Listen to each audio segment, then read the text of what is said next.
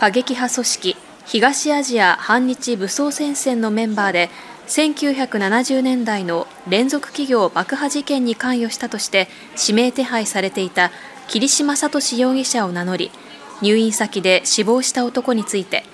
警視庁公安部は親族との DNA 鑑定などを行った結果桐島聡容疑者本人と特定しました。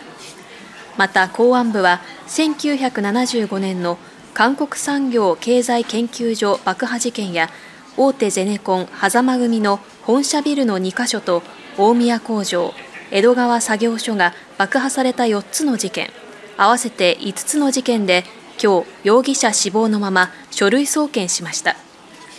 捜査関係者によると桐島容疑者は公安部の任意の調べに対し韓国産業経済研究所爆破事件について関与を否定する一方狭間組の一連の事件に関しては関与を認める説明をしたということです。桐島容疑者は内田博という名前で数十年前から神奈川県の工務店で住み込みで働き先月入院先の病院で死ぬ時くらいは本名で死にたかったと本名を名乗ったということです。2024年問題は今年4月からトラックドライバーの残業時間の規制が強化されることで、輸送力が不足することが懸念されているものです。全日空は国内線旅客機の貨物積載率が2割程度にとどまっていることから、最も空きが多い昼間の旅客便の貨物スペースを活用し、翌日配送をしたいネット通販事業者のニーズに応えるということです。デジタル技術を使った出荷システムを活用したり、事業者に航空コンテナの形で荷物を空港まで運んでもらったりすることで、旅客機に積み込む時間を短縮する上、空輸で輸送時間そのものが短くなるため、関東初の荷物の九州全域への翌日配送が可能となるということです。このサービスは4月に一部の定期便から開始するということです。厚生労働省の人口動態調査によりますと去年生まれた赤ちゃんは75万8631人でおととしよりおよそ4万人少なく8年連続で過去最小を更新しました。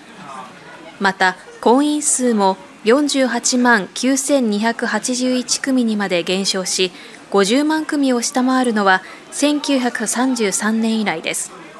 死亡数から出生数を引いた人口の自然減は83万1872人で過去最大の下げ幅となりました。政府は若い世代の所得を増やしすべての子育て世帯を切れ目なく支援することで少子化対策をしていきたいとしています。ペルーでは去年からエルニーノ現象の影響で熱波と大雨が続く中蚊を媒介とするデング熱の症例が急増しています。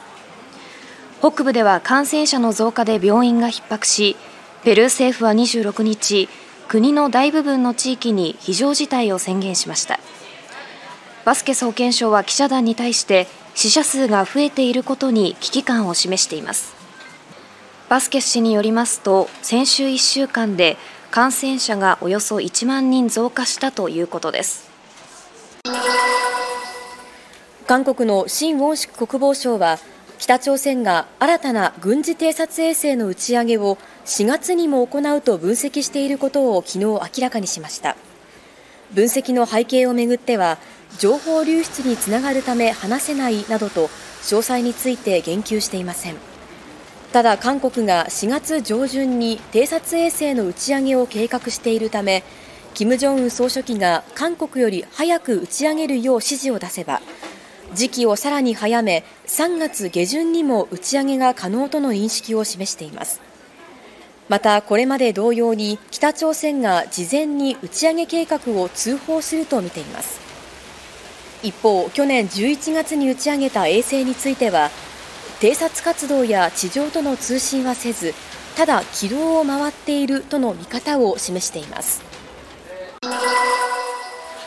午前8時半過ぎ青森市横内の国道103号で男性9人が乗ったワンボックスカーが道路からはみ出し4.6メートル下に転落しました。この事故で小学生と中学生合わせて6人が搬送されうち2人が重傷4人が軽い怪我をしました。車両は青森市にある児童施設の送迎車で施設の男性職員が小中学生8人を乗せて学校に向かう途中だったということです。運転手は雪でハンドルを取られてブレーキが効かなくなったと話しています。警察が事故の原因を調べています。27日午後3時半過ぎ神戸市中央区の神戸元町商店街で解体中の建物を覆っていたフェンスが倒れました。フェンスは高さおよそ8メートル幅7メートルあり通りかかった60代の女性が下敷きになりました。